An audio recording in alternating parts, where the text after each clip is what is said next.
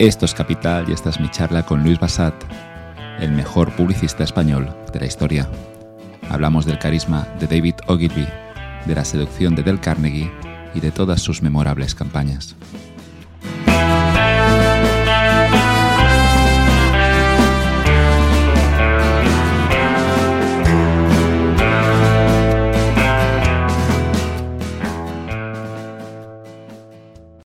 El podcast de Capital es posible gracias a sus colaboradores.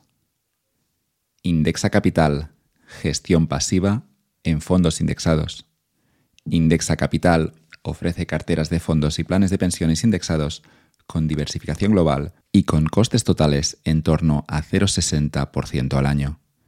Indexa es el gestor automatizado independiente líder en España, con 1.600 millones de euros gestionados, de más de 63.000 clientes. Si quieres, puedes abrirte una cuenta sin compromiso. Utiliza el enlace promocional de Capital para beneficiarte de un descuento especial. 10.000 euros sin comisión de Indexa durante tu primer año. Instituto de Estudios Financieros, Barcelona Finance School. Un máster líder en finanzas. El máster en finanzas del Instituto de Estudios Financieros Barcelona Finance School, con 22 ediciones impartidas, ha sido diseñado para que obtengas los conocimientos y las habilidades que las instituciones y entidades financieras buscan. Su ratio de empleabilidad es del 100% y esto se explica por tres razones. Primero, sus profesores son prestigiosos profesionales del sector, al día de todas las nuevas tendencias. Segundo, el máster está acreditado por la CNMV, certificándote como asesor financiero. Y tercero, el Instituto de Estudios Financieros Barcelona Finance School cuenta con el respaldo de reputadas instituciones y entidades que aportan valor y reconocimiento. Aprovecha el enlace con 300 euros de descuento en la matrícula. Equito App invierte en tokens inmobiliarios. Muchos españoles no pueden invertir en inmuebles porque los bancos exigen un capital alto antes de conceder un préstamo. Equito App llega para cambiar esto. Esta aplicación te permite invertir en el sector inmobiliario desde tan solo 100 euros a través de un préstamo participativo en el que los intereses varían según los rendimientos y la plusvalía del inmueble. Aprovecha el código NB543 para obtener 30 euros de descuento en tu primera inversión de 500. Esta oferta es solo válida por un tiempo limitado. Entra en equito.app para conocer todos los detalles de este proyecto.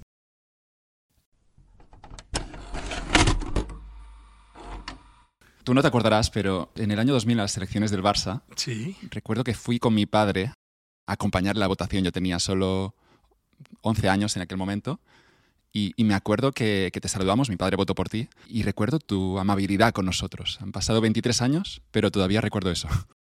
Bueno, yo trato de ser amable con la gente que, que conozco, que, que, me viene a ver y que encima me viene a votar. O sea, imagínate qué tontería hubiera sido no ser amable, ¿no? Pero es una actitud en la vida. Yo pienso que, que se puede pasar por la vida siendo amable o siendo un cascarrabias.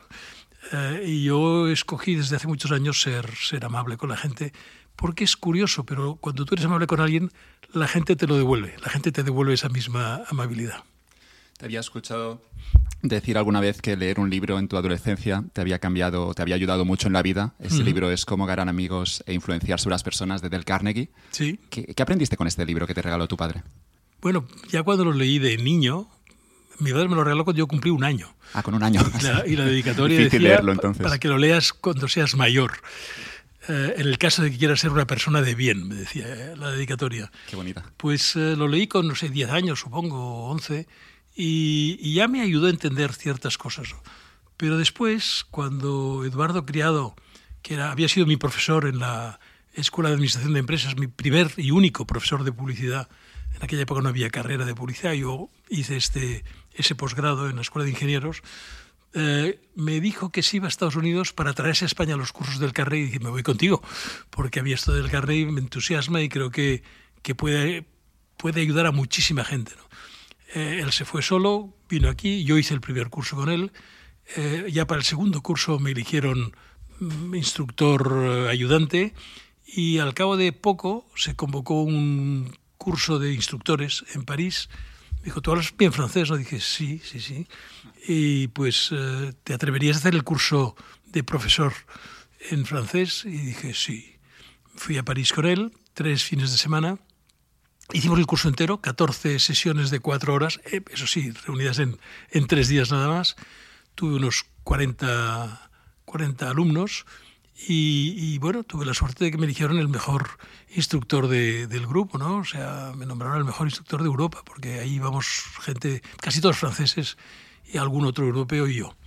Y ya está, y ya vine aquí y empecé a ser instructor de los cursos, di muchos, muchísimos, durante 10 años. Creo que se graduaron conmigo más de 2.000 alumnos, eh, entre ellos políticos importantes que nunca citaré, eh, periodistas importantes, locutores de radio. Eh, bueno, fue una, una delicia. Lo, lo, compaginé con mi trabajo de publicidad, pero lo podía hacer. Eran los jueves por la tarde y yo me iba del despacho un rato antes, los cursos eran de 6 a 10 y, y luego me los preparaba, claro. O sea que me ayudó mucho a mí, pero sobre todo me ayudó a ayudar a, muchísimas personas. Hay una de idea de ese libro que encuentro preciosa, que es la de ofrecer desinteresadamente. Tú das tus recursos, tú eres generoso, pero sin esperar nada a cambio, sin uh -huh. apuntártelo. Y luego lo que ocurre es que, es que la gente, en algún momento, si puede, te lo devuelve. E incluso una idea más bonita que es que a veces no te lo devolverán a ti, pero devolverán a otro. Sí. Y es, y es algo que en ese libro es, insiste mucho, eh, no te apuntes lo que has dado, simplemente ofreces siempre que puedas sí, sí. y eso la vida te recompensará luego. Hay una frase del Carnegie que a mí me impactó, siempre me impactó mucho, que decía, uh, o dice, espera ingratitud. Es decir, tú, tú da y, no esperes gratitud, espera ingratitud, porque mucha gente luego será ingrata y no te lo devolverá. Bueno, pues es igual. Tú tienes que dar por el gusto de dar, ¿no? Yo siempre decía de niño que me gustaba más regalar yo que que me regalaran a mí. Es decir, es bonito era, regalar, es verdad. Esta era una, una, actitud que yo he tenido con mis propios hijos. ¿no? Eh, cuando decían, ¿qué quieres de regalo, papá? No, no, yo nada. Yo, a mí no me hace falta, afortunadamente, nada. Pero, pero a mí sí me hace ilusión regalaros cosas a vosotros o daros cosas a vosotros. Y esta es una actitud en la vida que creo que es importante. Hay que saber dar sin esperar que te lo devuelvan. Y lo que ocurre es que luego la gente lo devuelve. Si es la bueno, mágica, la mayor creo. parte sí, algunos no. Algunos, he conocido a más de un ingrato en mi vida, pero no pasa nada. O sea, eh, el placer no está en que te lo devuelvan, sino en haber, en haber dado. Te gustará saber, yo soy profesor de economía y hay un modelo evolutivo que se llama tit for tat, que significa equilibrios en teoría de juegos entre distintos actores. El tit for tat lo que plantea es que si tú ofreces, um, el otro luego tiene la decisión de si devolverlo o si traicionarte. Han encontrado que los equilibrios son favorables cuando tú ofreces de entrada sin esperar nada a cambio y normalmente la gente luego devuelve. Sí, o a ti o a otro. Es decir, yo, yo recuerdo haber hecho cosas por, por personas sin ninguna pretensión. ¿eh? O sea, yo no, no, no, nunca me he querido por una medalla por las cosas que haya hecho por los demás, que no nunca me las han devuelto a mí, pero que sé que las han dado o las han comunicado o las han transmitido a otras personas diferentes. Bueno, esta cadena es estupenda, ¿no? Si tú por ejemplo, eh, te planteas que en la vida es más importante escuchar que hablar, eso lo dice un curso de oratoria. Imagínate, ¿no? Lo importante que para Del Carnegie era saber escuchar. Pues si tú sabes escuchar a una persona, eh, es posible que esta persona a ti no te devuelva nada, pero eh, a, lo mejor, a lo mejor le habrás enseñado que en su vida, si ha aprendido a escuchar, será más feliz con su mujer, más feliz con sus hijos, entenderá mejor los problemas de los demás. Es decir, saber escuchar es fundamental. ¿no? En broma, en broma, no sé quién decía que por algo tenemos dos orejas y una boca. Otra de las ideas del libro es la de, la de empatizar, ponerte en la piel del otro. Hay una palabra de los ingleses, una expresión de los ingleses que me gusta mucho, que es ponerte en los zapatos de otro, ¿Sí? porque el momento en el que estás en sus zapatos puedes empezar a comprender el problema como lo ve él o ella. Y esa parte de la empatía también la refuerza mucho del Carnegie y creo que es importante, no sé si en la sociedad de hoy en día nos estamos olvidando un poquito. Mira, hay una diferencia entre empatía y simpatía. Eh, simpatía es cuando tú sientes como el otro. Si tú vas a un entierro, la viuda está llorando y tú te pones a llorar. Eso es simpatía.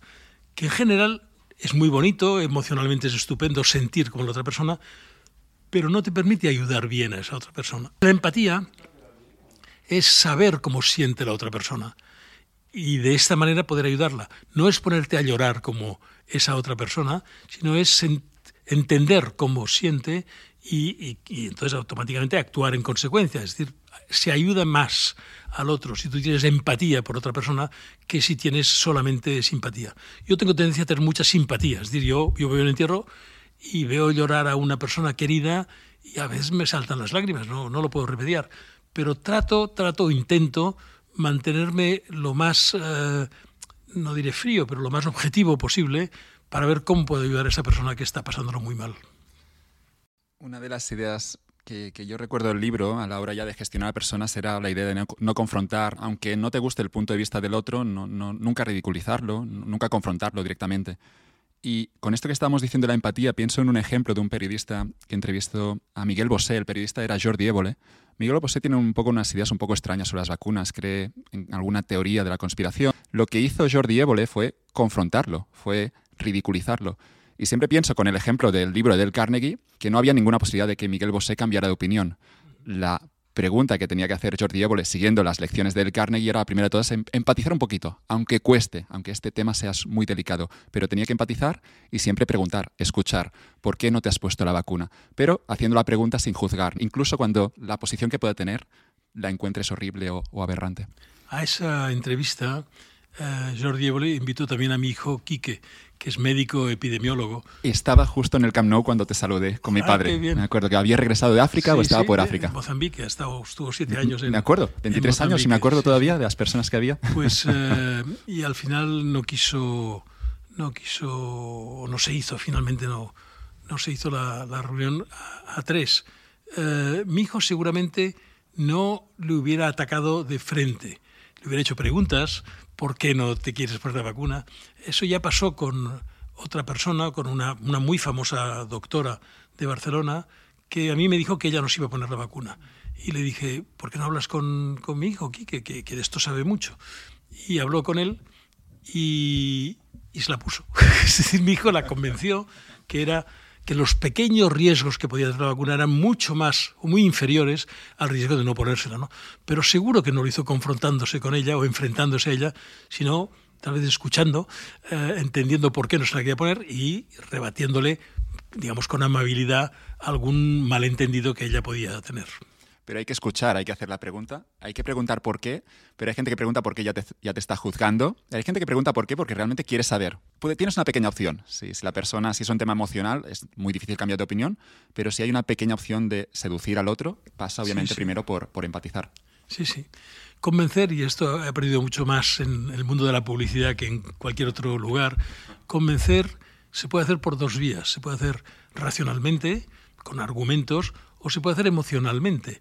Es decir, hacer entender a la otra persona emocionalmente las ventajas de consumir un producto o ponerse una vacuna. O, y se puede hacer con, con cariño, con amor. Eso es emocional. O con argumentos, y eso es racional. ¿Cuál funciona mejor? Depende. Para comprarse un coche, la gente cree que solo lo emocional sirve. Eh, recuerdo un anuncio de un coche de color rojo a doble página de una revista que solamente ponía fuego. Y pensé, es que no sé ni de qué marca es el coche, no, no se veía, ¿no? No, no. Veías un coche rojo, deportivo, evidentemente, mm, bonito de forma, pero ponía fuego. Ah, a mí me faltaba información. Para comprarte un coche, por, por, poner el ejemplo de la segunda cosa más cara que uno compra en su vida, después de la vivienda, hace falta las dos cosas. Es decir, hay análisis comparativos en las revistas especializadas de qué sé los, los coches pequeños, ¿no? el Ford Fiesta, el Opel Corsa, el Renault Clio, etc. Y, y, tú vas viendo el análisis comparativo, tiene cuatro, cinco, seis páginas. La gente dice que, que los, los, ciudadanos, los consumidores no leen, y tanto que leen. Si, si tú te vas a comprar un coche, te aseguro que te lees las cinco o seis páginas de ese análisis comparativo si quieres comprarte un coche de esas características. Y a lo mejor digas al final, y el análisis comparativo te dice esta marca pero no siempre compras esta marca. A lo mejor compras la penúltima, que, o sea, la, la, casi ganadora. ¿Por qué? Bueno, porque hay algo emocional en la casi ganadora que te compensa el que sea un poquito peor que la ganadora, pero que en cambio a ti esa marca te da una seguridad, una garantía, una, una tranquilidad que a lo mejor no te la da la marca ganadora. ¿no? Es decir, la gente compra por un, una combinación de motivos emocionales y de razones racionales. Daniel Kahneman habla del sistema 1, el sistema 2 sería la emoción y la razón de toda la vida. El sistema 1 es, el emocional, el sistema 2 es, es el más racional. Y lo que dirá Daniel Kahneman también es que en cualquier interacción con un humano, si quieres convencerle de algo, es una mala idea empezar con el sistema 2, con la razón, con los números, con los datos. Y que es bueno, primero, también en las reuniones de negocios, primero activar el sistema 1, la parte emocional. A ver, no, no hay reglas. Eh, cada caso es cada caso. Eh, para convencer a alguien de algo, a nivel personal o a nivel publicitario, a nivel de convencer a una persona o convencer a un millón de personas, al final es más o menos lo mismo, eh, depende de cada caso, depende de qué le quieras convencer. Y, es cierto que casi siempre hay una combinación de las dos cosas. Para, para comprarte una corbata no hace falta argumentar. ¿Te gusta o no te gusta? Es decir, yo paso por delante de un escaparate, veo una corbata que me gusta, eh, entro en la tienda, la compro y al salir ostras, no he preguntado si era de seda o de lana, no he preguntado si era italiana o española, no he preguntado, es igual, la corbata me ha gustado, la he visto, la he tocado, me ha gustado y la he comprado.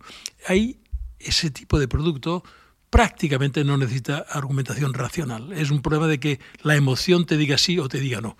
Hay otras cosas que son imprescindibles, es decir, una, una, un limpiador. O sea, tú tienes que saber si limpia y desinfecta, o un champú. Tú tienes que saber si solamente te limpia el pelo o si también te ayuda a eliminar la caspa. O sea, si no, si no hay un poquito de argumentación de estas otras cosas, solo la emoción no, no sirve.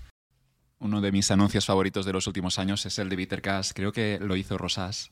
Aprovechando que el producto tenía un gusto un poco peculiar, el concepto del anuncio era si te gusta o no te gusta, pero no lo pienses mucho. Si, si lo pruebas y te gusta, pues empieza a pedirlo. Yo hice una campaña para Bittercast de la que me siento muy, muy orgulloso. Bittercast tiene una característica especial. La primera vez que lo tomas no te gusta, como un whisky, que la vez que lo tomas no te gusta. Pero a medida que lo vas tomando, si vas probando, acaba gustando y mucho. Este sabor amargo que tiene también el Campari y otras bebidas, eh, acaba gustándote. Hice, escribí un eslogan que decía Bittercast, el sabor que enamora.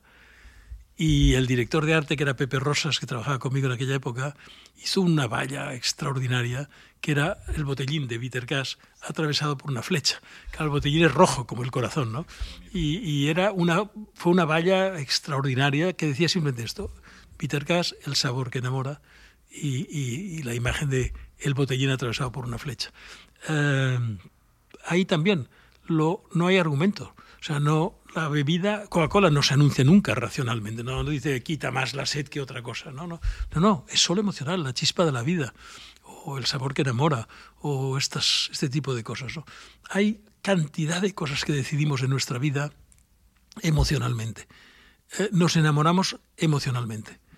Luego, luego tal vez preguntamos eh, a esta chica de la que nos hemos enamorado, no sé si el, yo no le pregunté nada a mi novia, eh, simplemente me enamoré de ella, ¿no? Y luego fui descubriendo racionalmente todas sus cualidades, que son muchísimas. Pero al principio no me pregunté si, si sabía o no bailar, si sabía o no eh, ir en bicicleta, que a mí me gusta mucho ir en bicicleta. No, no lo pregunté y no me importó. Es decir, lo, lo, que sí me importó es que mm, la vi, me, me enamoré platónicamente, porque no la conocía en absoluto, y luego me fui cada vez enamorando más, más, más, y de eso hace 65 años. Es decir, que eh, hemos celebrado ya los 65 años de habernos conocido y, bueno, pues eh, yo sigo más enamorado que al principio, porque todavía, todavía hoy voy descubriendo cosas de ella que, me, que me, entusiasman. Pero insisto, no, no me pregunté nada racional a la hora de declararme a ella alguien que se casa de forma racional o que tiene hijos de forma racional, ya es una mala idea, suena mal. Bueno, esto es lo que los padres decían antes, que le buscaban novia al chico o novio a la chica. Todavía hay ciertas, eh, ciertos grupos humanos que son los padres que buscan eh, la novia o el novio. Y, en algún caso aciertan, ¿eh? no, no, no quiero decir que siempre fracasen, pero hombre, es muy duro que te elijan a ti la persona con la que tienes que vivir el resto de tu vida. Yo creo que esto va en contra de, la libertad de pensamiento y la libertad de acción. Y, o sea, yo estoy absolutamente en contra. Creo que ha de ser una persona la que decida con quién quiere compartir el resto de sus días. Has mencionado esta campaña, este magnífico, esta imagen de Peter con la flecha atravesada. Te quería preguntar dónde encuentras las buenas ideas porque te escuché en una entrevista decir que con la campaña de la Generalitat de Som 6 Millions había, estabas volando en un vuelo hacia Suiza. Una, revista del, avión, viste que en, esa revista decía eso de Som, no sé cuánta gente hay en Suiza. Pero 6 millones. 6 millones también, pues igual. Y a partir de aquí apareció, conectaste el concepto. Y, y, pienso a veces ¿no? que la creatividad como yo lo veo, a veces estar alerta, tener los ojos abiertos y siempre estar conectado de ver lo que hay a tu alrededor, tener esa curiosidad por leer una revista de un avión, que son cosas normalmente que mucha gente ya, de algún modo, los que, descarta. Los que nos hemos dedicado a la creatividad toda la vida, eh, nos hemos autoeducado a estar pendientes siempre, siempre. Y cualquier cosa es la que te pum, destapa o, o te hace ver aquello que tardas tiempo en encontrar.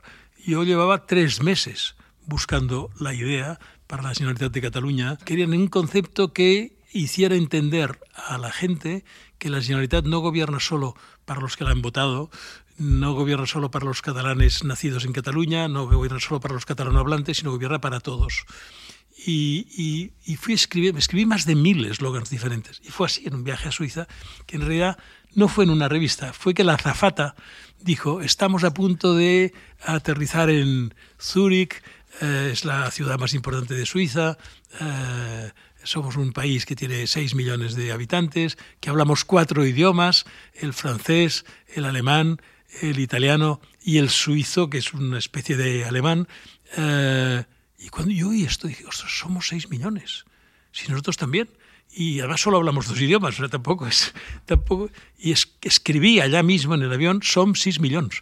O sea, lo escribí en el avión y dije, esto es. Y cuando lo presenté a, a la Generalitat al regreso de mi viaje, pues dijeron que sí enseguida. Es decir, que el concepto se entendió y, y creo que tuvo, creo que se puede decir que tuvo mucho éxito estas ideas simples, ¿no? Que las ideas más simples son las que, las que, las que mejor venden. Y esto sí que yo creo que es una constante, ¿no? De que cuanto más simple, a veces mejor funciona. Mira, eh, una vez en una grabación de música estábamos con Juan Luis Moraleda, que es el compositor que, me ha hecho más jingles en, mi vida, eh, y acabaron de grabar los músicos y los cantantes y se fueron. Y nos quedamos él y yo en la sala de mezclas. Entonces eh, me dijo, ¿qué te, ¿qué te parece? Y dije, sí, pero creo que las guitarras no se oyen lo bastante. Pum, subió un poco el nivel de la guitarra. ¿Y ahora qué tal, Luis? Sí, pero no sé, yo el piano no, no, no es que no lo oigo. Pum, subió un poco más el piano. ¿Y ahora qué tal? Bien, pero el ritmo, la batería, el contrabajo es que no lo oigo bien. Pum, subió un poco más el contrabajo. Y dice, ahora, ahora, ahora creo que la voz ha quedado un poco apagada pues subir un poco las voces. Y se puso a reír. Dice, estamos exactamente igual que antes, lo hemos subido todo igual. Si quieres que algo destaque en música, piensa cómo son los conciertos de flauta.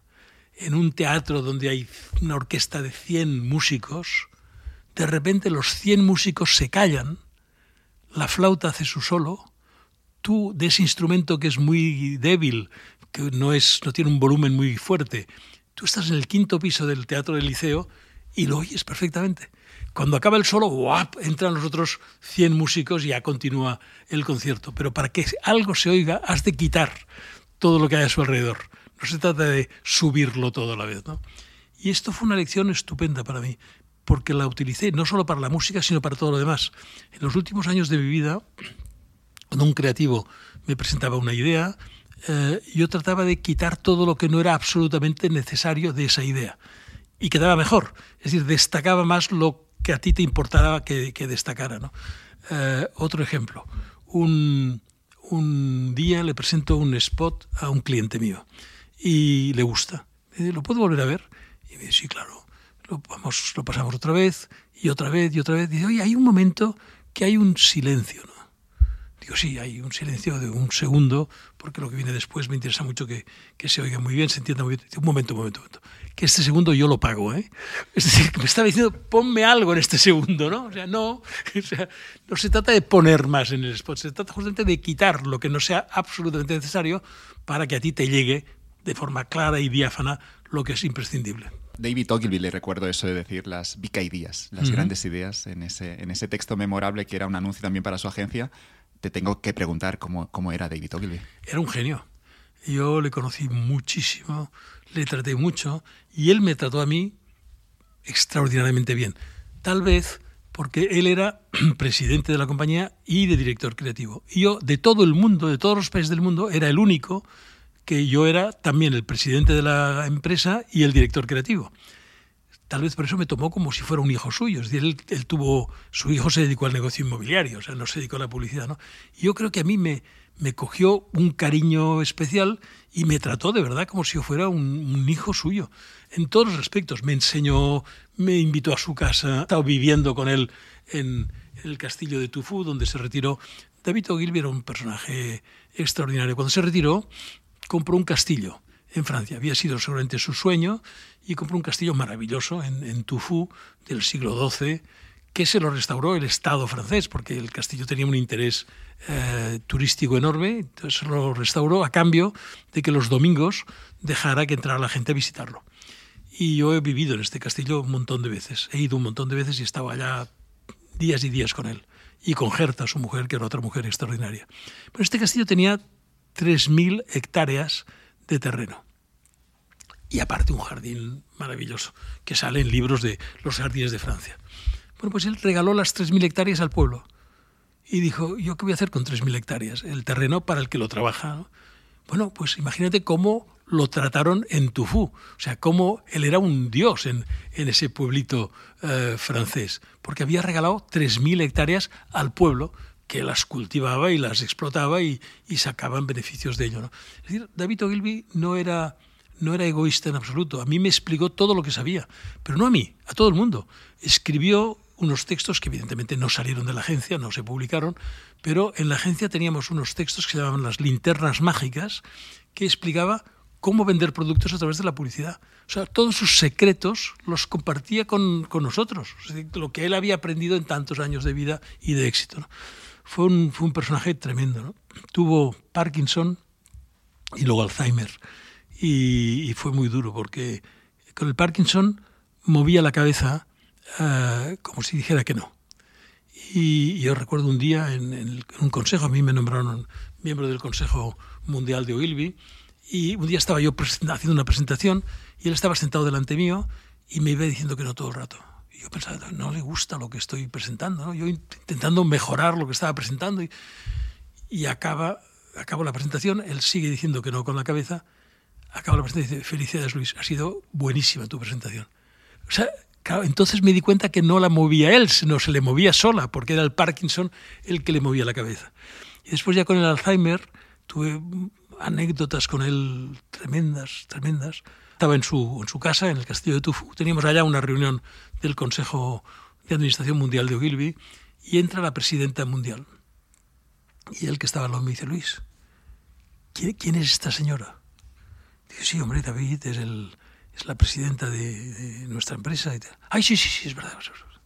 Bueno, así íbamos notando cada vez que iba perdiendo más memoria, hasta que un día me dice, en otra de las reuniones allá también en Tufu, me dice, oye, te voy a hacer una pregunta, pero no quiero que te ofendas. Dije, no, no, no, seguro que no me ofendo. ¿Tú de qué país eres? Dije, hombre, yo soy de Barcelona, ¿te acuerdas que hemos ido juntos, hemos estado en Barcelona, luego también hemos estado en Madrid? Eh, cogimos el avión juntos, que tú tenías tanto miedo de coger el avión y yo te convencí que era mucho mejor ir en avión que, que ir en, tren o que eran no sé cuántas horas de, de viaje. Ay, sí, sí, sí. sí. Eh, iba perdiendo la memoria totalmente. Y la última vez que estuve con él, eh, vivo, porque luego llegué a tiempo para ir a su entierro, la última vez que estuve con él vivo, estaba sentado en un sillón, vestido impecablemente, peinado, afeitado, estaba su mujer, eh, lo cuidó de una manera maravillosa y, estaba cantando canciones del colegio, de cuando tenía cuatro o cinco años. ¿no? Y, nada más, no conocía a nadie, no pasaba el día cantando estas cancioncitas. Yo estaba entonces en Londres, cuando me habían hecho presidente de Ogilvy, copresidente de Ogilvy Europa, África y Medio Oriente y también director creativo. Y de regreso, yo me había ido en coche, volvía en coche también, y como siempre paraba en Tufú, porque es más o menos a mitad camino de Londres a Barcelona. Había hecho algún que otro viaje en coche. Y ahí ya estaba regresando a Barcelona para quedarme ya en Barcelona y llamé a Gerta Ogilvy y dije, Gerta, ¿qué te va bien si la semana próxima... No, no, no era semana, al día siguiente, yo salí al día siguiente. ¿Qué te parece si mañana eh, me quedo a dormir en Tufú con Carmen y luego seguimos viajes? Ven, ven, ven, ven, ven, ven, ven, porque David acaba de morir. ¡Ostras!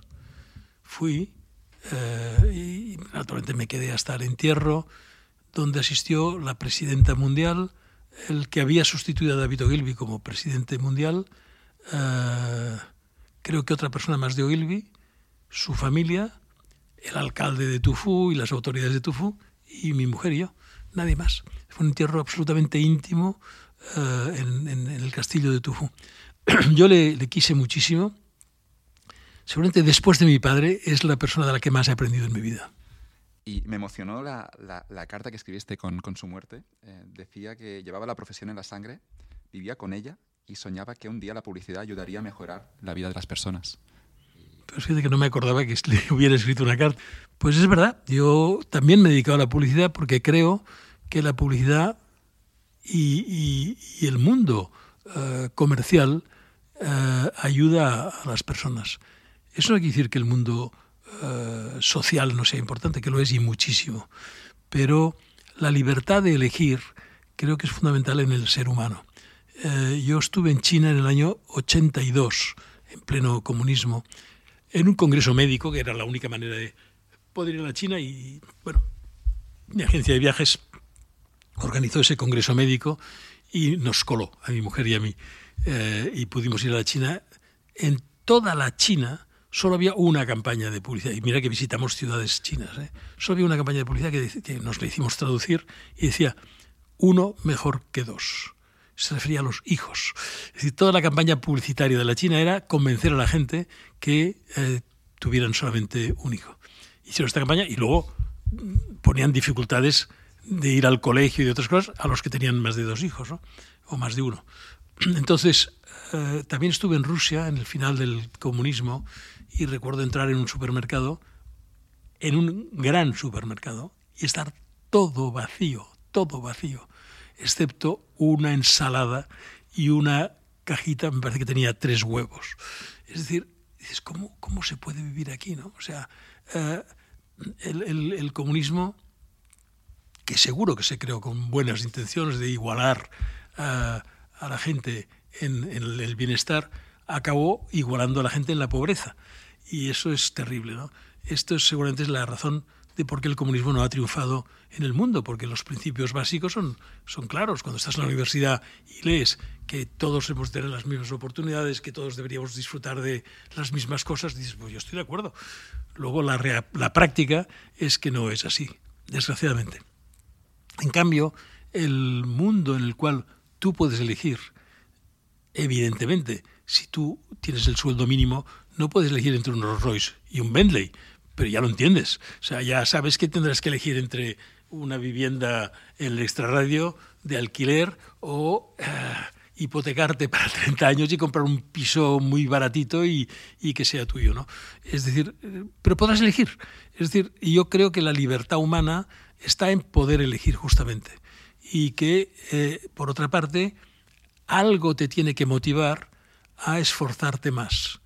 el, yo tengo un hijo, el tercero, que estudió filología rusa y hizo un Erasmus en Moscú. Y le fuimos a ver. Y la casa donde él vivía era de dos profesores universitarios, dos profesores universitarios, que, eh, buenos profesores. Bueno, vivían en un sitio absolutamente terrible una casa de ocho o nueve pisos, bueno, la casa de más, pero ellos vivían en el octavo, en el noveno, tuvimos que subir a pie porque no había ascensor. Eh, nos dieron de cenar, pobre gente, éramos ellos dos, la abuela, mi hijo, mi mujer y yo. Éramos seis personas. Nos dieron de cenar una pechuga de pollo para los seis. Es decir, había, había patatas y había una pechuga de pollo dividida en, seis trocitos, que nos cogimos un trocito cada uno. Yo estaba a punto de decir, no, ¿cómo es el, es el mío? Que yo puedo pasarme de del trocito de la pechuga. ¿no?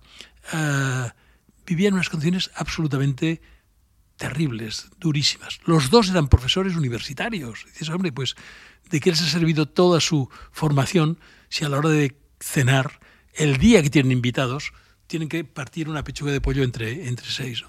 Por tanto, el, mundo de la publicidad, el mundo de aspiracional, a mí me gustaría que mis hijos puedan estudiar más que yo, que puedan comer mejor que yo, que puedan disfrutar de las vacaciones mejor que yo. Bueno, pues yo me esfuerzo para poderles dar a mis hijos todo lo que a lo mejor yo no he tenido en mi juventud. ¿no? Por lo tanto, creo, creo que la publicidad ayuda en este sentido a tener aspiraciones en la vida. Me gusta una similitud entre, antes hablábamos de David Ogilvy, me gusta que él empezó vendiendo cocinas, sí. que tiene allí de hecho un, pequeño documento que compartía que son las sus reglas, son tres o cuatro páginas para vender esas cocinas. Sí, sí. Ese documento es genial, yo me lo he leído tres o cuatro veces y tú empezaste vendiendo televisores. Me gusta esto de, de, que un buen publicista empieza siendo comercial. Yo, yo, yo digo cuando un estudiante, cuando yo di muchas clases o seminarios o conferencias en, la, en muchas universidades diferentes, y cuando me viene un chico o una chica a preguntar, bueno, estoy a punto de acabar la carrera, ¿qué hago? Le pregunto dos o tres cosas. ¿Hablas muy bien inglés? Se me dice, sí, estupendo. ¿Sabes manejarte bien por ordenador? No, no, necesitas un informático al lado tuyo para que te haga una muy buena presentación por ordenador. Sí. Eh, bueno, pues si hablas muy bien inglés, has acabado la carrera de publicidad y manejas muy bien el ordenador, solo te queda aprender a vender. Vete seis meses al corte inglés. O sea, ofrécete al corte inglés a trabajar gratis para ellos vendiendo. Y aprenderás qué cosas hacen que la gente diga que sí o no a un determinado producto. Di que te pongan en el departamento de televisores, por ejemplo, y, intenta vender un televisor, que es lo que yo vendía al principio, a, quien te lo venga a comprar, o de otras cosas. Y tú verás si los argumentos racionales sirven, si los emocionales también, si los... Uh, o sea, podrá ver los partidos de fútbol del domingo, es un argumento emocional.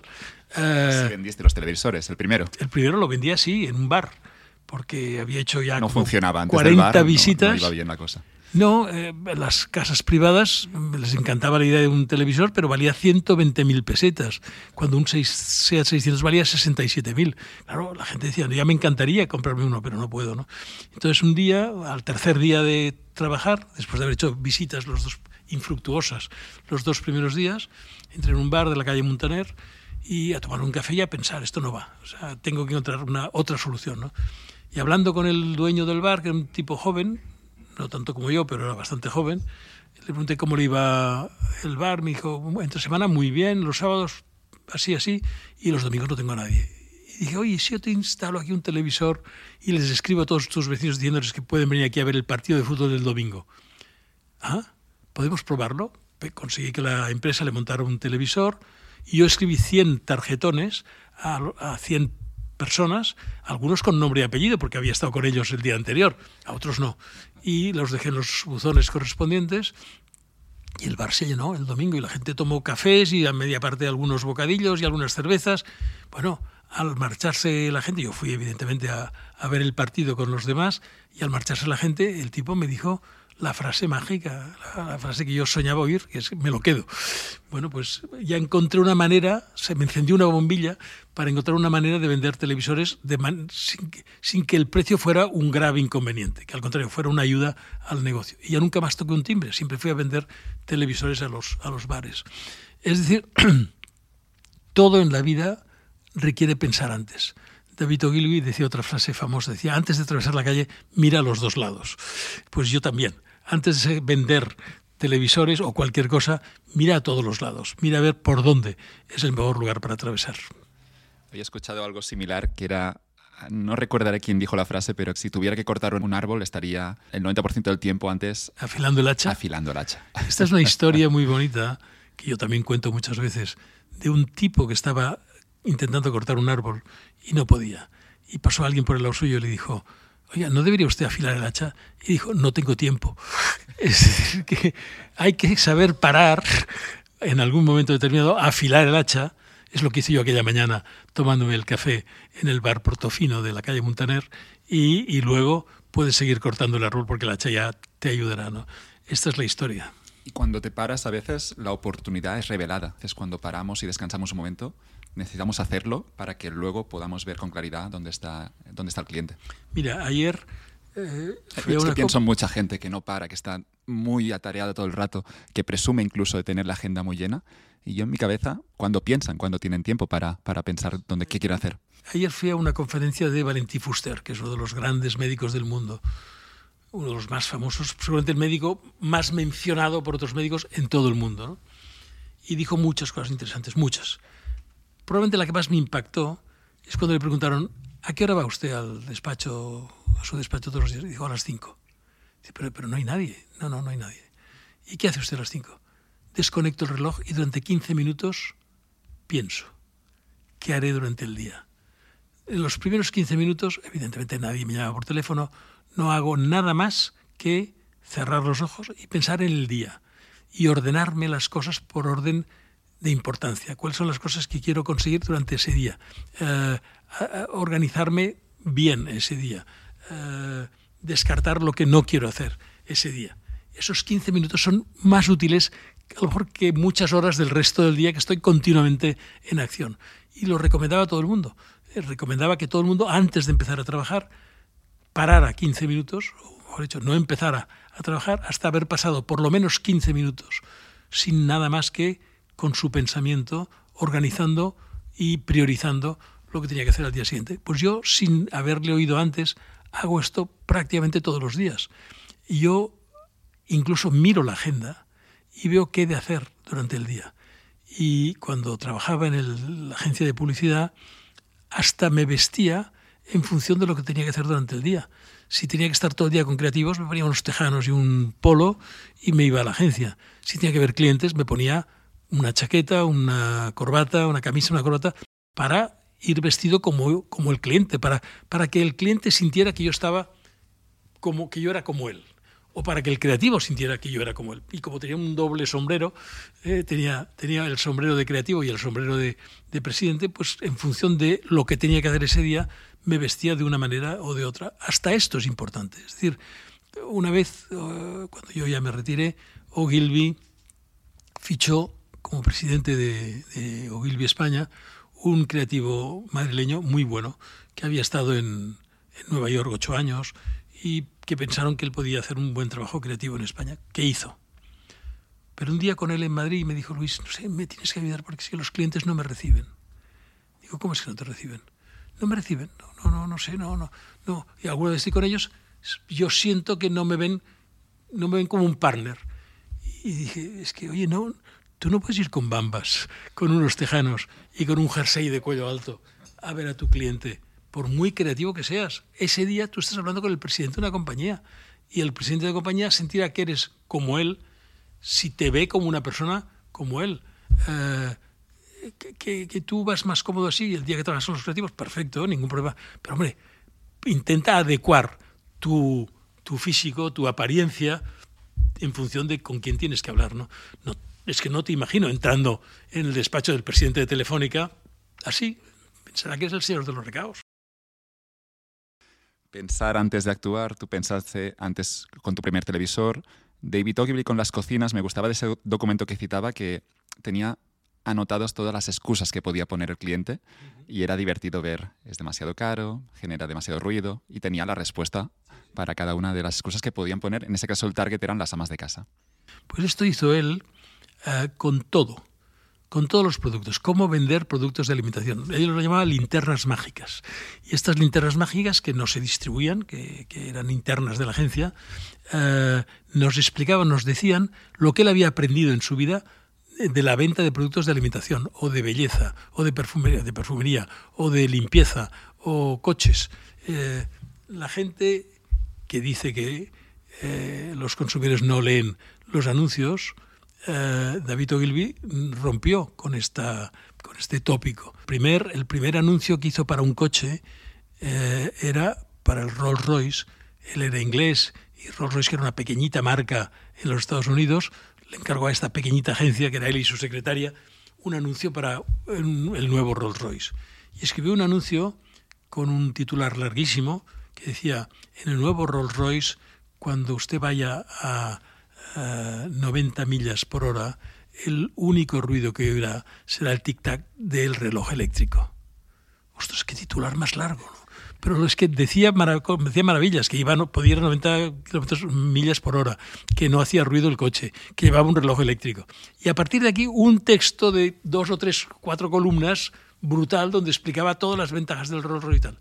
Solo con este anuncio vendió todos los Rolls Royce que tenían previsto vender la, la empresa durante el año. Es decir, no, no, se repitió este anuncio porque los vendió, o sea, tuvo tal demanda de Rolls Royce que fue un exitazo. Y es un ejemplo, el anuncio de Rolls Royce de, de David Ogilvy. Eh, y esto él lo, lo, dejó por escrito y a mí personalmente me sirvió muchísimo para, sobre todo, entender lo que no has de hacer. En creatividad, en general, no hay reglas Tú no puedes decir, para vender esto has de hacer esto, porque no siempre es así. Lo que puedes asegurar es, para vender algo, no hagas esto, porque esto seguro que no funciona. Es decir, es mejor saber lo que no va y entonces olvidarte y dejar tu mente abierta para intentar crear algo nuevo que vaya mejor que lo que se haya hecho hasta ese momento. La creatividad es esto nada más, ¿no? Hacer algo diferente y mejor de cómo se han hecho las cosas hasta, hasta ese momento. Me gustaría mencionar alguno de tus anuncios más famosos, el de Johan Cruyff con el paquete de tabaco. Ese eslogan de Él nunca lo haría, con esa foto magnífica. Y uno que me impactó especialmente, que era el de la DGT, de combinar alcohol y conducción y llenaba el, vaso de unas flores en un cementerio. Me sigue impactando ese anuncio. Ese anuncio nació... Es súper simple, es una idea muy, simple. Muy simple, muy simple y, muy y se me pone la piel de gallina ahora pensando en anuncios. Pues ese anuncio nació un lunes, que yo fui a la Yo iba los viernes a la Generalitat, pero me llamaron un lunes por la mañana. Y estaba hablando con, con Luis Pernafeta, con el secretario general de la, de la Generalitat, y entró una secretaria con un papelito, se lo dio a él, lo miró y dijo, ostras, no puede ser. 26 muertos este fin de semana en las carreteras españolas eh, entre el viernes y sábado por la noche, entre 2 y 5 de la mañana. Chicos y chicas saliendo de las discotecas que han bebido y que se han estrellado. No puede ser. Luis, quiero para el viernes un anuncio para resolver este problema. En aquel momento España estaba haciendo una campaña de publicidad, estaba copiada de una campaña australiana, en donde había un gran accidente y ambulancias y coches destrozados. Y yo pensé, no, no vayas por aquí porque yo en una semana no, no puedo rodar, esto requiere un mes de rodaje, y además tampoco. Y entonces estuvimos pensando con, con los creativos de la agencia y eh, se nos ocurrió la idea de eh, mezclar alcohol y gasolina mata. Este era el eslogan. Pero ¿cómo, ¿cómo se visualizaba eso? Pues poniendo en un vaso, un vaso de trago largo, una bebida alcohólica y cuando la gente esperaba que pusieras la Coca-Cola o la tónica o lo que fuera, en vez de esto, acabar de llenar el vaso con una manguera de gasolina.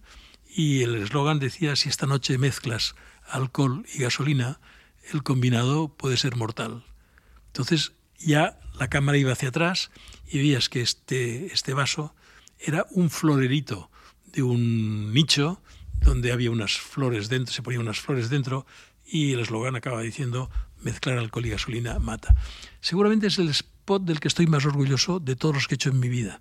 Lo trabajé con, con uh, un creativo que se llama Clara, magnífico creativo, y y bueno, cuando me preguntan de qué spot estoy más orgulloso o feliz de haber hecho en mi vida, digo que de este. Porque en otros o con otros he ayudado a vender millones de hojas de afeitar o, zapatillas deportivas o tejanos o, qué sé o, bebidas eh, de cacao. Pero con este salvamos vidas. Y, y claro, esto es incomparable. Por lo tanto, este es el spot del que me siento más feliz de haber hecho. Mencionas las hojas de afeitar. Te tengo que preguntar por Gila. Hombre, era un fuera de serie. Un fuera de serie. Eh, cuando, cuando mi familia, que tenía el negocio de las hojas Iberia, decidió lanzar las hojas Filomatic, eh, mi padre me prohibió presentarme al concurso. Había hecho un acuerdo con los, sus primos, su, su, primo y su sobrino, de que no entraría ningún hijo hasta que se retirara el padre correspondiente. Pero claro, yo conocía el tema de las hojas de afeitar muchísimo. Y pensaba, ya tenía mi agencia de publicidad, y pensaba que podía aportarles algo eh, mejor que otras agencias de publicidad. Y se me ocurrió, ya que en aquel momento llegaba también Gillette de Estados Unidos, ellos lanzaban la nueva hoja de afeitar y, y Gillette iba a lanzar una hoja muy parecida, mucho mejor que las anteriores. Y, y pensé, Gillette vendrá y hablará de la tecnología americana y que, que, la tenían, evidentemente. Nosotros tenemos que hacer una cosa mucho más popular, ¿no? Y contacté con Gil a través de un amigo que le conocía, me entrevisté con él en una discoteca aquí en la calle Aribau y le propuse hacer esta campaña. Le expliqué lo que había que hacer. Ah, estupendo, pues diré que, que es muy suave y que da gustirrinín. Ostras, me pareció perfecto el eslogan, pero perfecto. Que era de él. Bueno, y me presenté al concurso por escrito. En aquella época los concursos no se hacían presenciales y envié un sobre con to, todo un texto escrito y con la idea de Gila y tal. Yo ya estaba casado y un domingo mi mujer y yo fuimos a comer a casa de mis padres y mi padre me dijo, oye, ¿quiénes son estos de publicidad Venditor? Yo, yo me presenté con el nombre, yo compré un nombre eh, en el gremio de la publicidad distinto al mío, para que no supiera que era yo. ¿no? no Venditor era, quería decir vendedor en latín.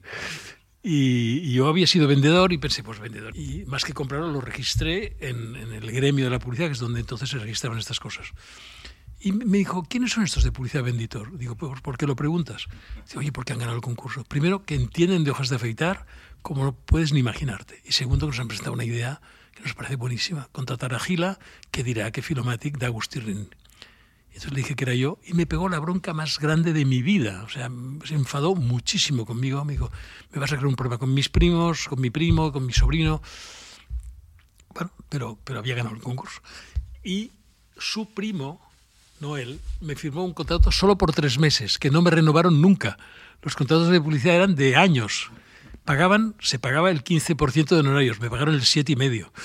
Y estuve como ocho años haciendo esa campaña de publicidad rodé, salieron 45 spots diferentes de Gila en, televisión y, y, al final eh, de esos años Filomatic tenía el 68% del mercado y Gillette el 20%. Y claro, Gillette no se lo podía permitir. Gila era un hombre muy conocido en Argentina, en México, y supongo que Gillette pensó, ostras, mira, que hayamos perdido el mercado de España no es grave, pero es que si van a la Argentina y van a México, estos nos, nos comen el mercado allá también, ¿no? Y hicieron una oferta por la compra de la empresa que mi familia no aceptó, una segunda que tampoco, y a la tercera pues decidieron aceptar. Mi padre me preguntó si yo quería seguir con el negocio de las Filomatic. Dije, no, no, sí, lo mío no es la industria, lo mío es la publicidad. Y, fue la suerte de mi padre porque pudo retirarse eh, tranquilamente y la mía porque me pude abrir a otros clientes. Durante esos ocho años no pude hacer nada más que las campañas de Filomatic, porque empecé haciendo la publicidad, pero acabé haciendo todo el marketing, las promociones, las, eh, los patrocinios, la Vuelta Ciclista a España, el equipo de baloncesto que se llamó Picadero Filomatic. O sea, no, no paré durante esos ocho años y fue, fue muy bien. ¿no? Y tengo que reconocer que luego se portaron muy bien conmigo. Cuando vendieron, me dieron un cheque con el que me pude comprar mi casa en Sanadero de Llavarenas. Es decir, que me compensaron el haberme pagado tan mal durante esos primeros ocho años. Me gusta en el primer capítulo de Mad Men que tienen a un cliente que es Lucky Strike y el protagonista de la serie, Don Draper, en un momento sacará un eslogan. Lo, lo, que viene a decir es que la publicidad lo que puede hacer es que productos relativamente similares, con una buena campaña, con, generando confianza, puedes diferenciarlo por encima del resto. Y lo que dice es que en este caso con Lucky Strike, que tienen que vender tabaco, dirá que los demás productos son, son tóxicos, pero Lucky Strike saca el eslogan de It's Toasted. Siempre me gustó esta primera escena en Mad Men. La, historia es inventada, el It's Toasted viene de mucho antes, de principios de siglo, pero es bonito como unas pocas palabras pueden generar confianza, pueden ganar cuota de mercado contra un competidor que no es tan distinto a ti.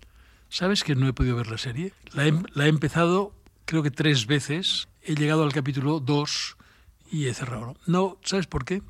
Porque es verdad porque Madison Avenue, que yo viví en Madison Avenue del año... Menciona, mencionan a Ogilvy algún día. Sí, claro.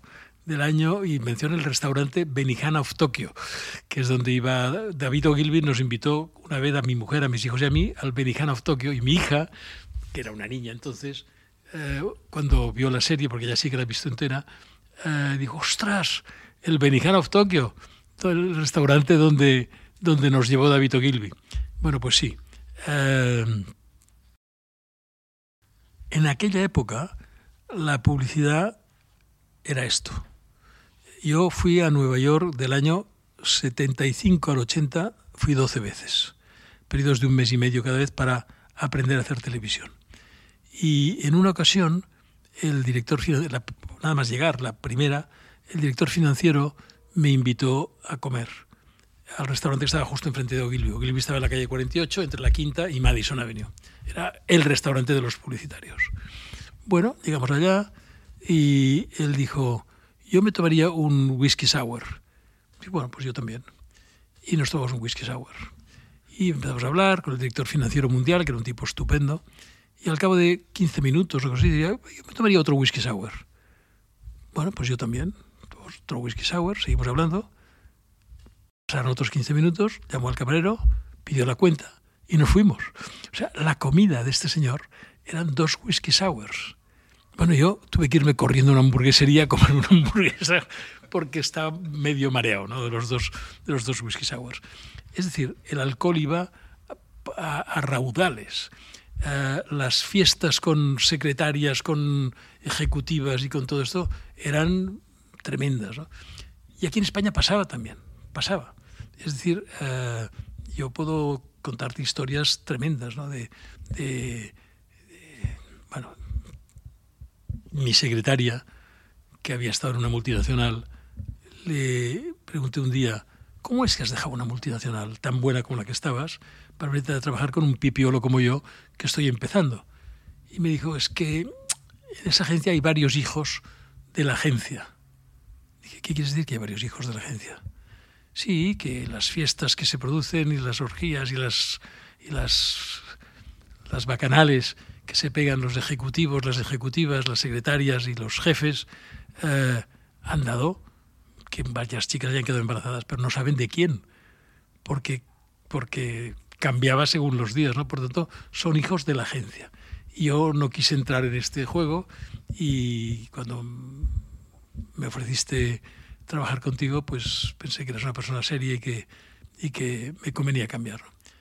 Esto pasaba en Barcelona y, y, era relativamente normal, digamos. ¿no? Entonces, cuando yo veo el Madman, que, el Mad Men que, en donde pasan cosas de donde se juega con el alcohol, con a veces con la mentira, con la trampa, con que todo era lo que yo despreciaba de la publicidad.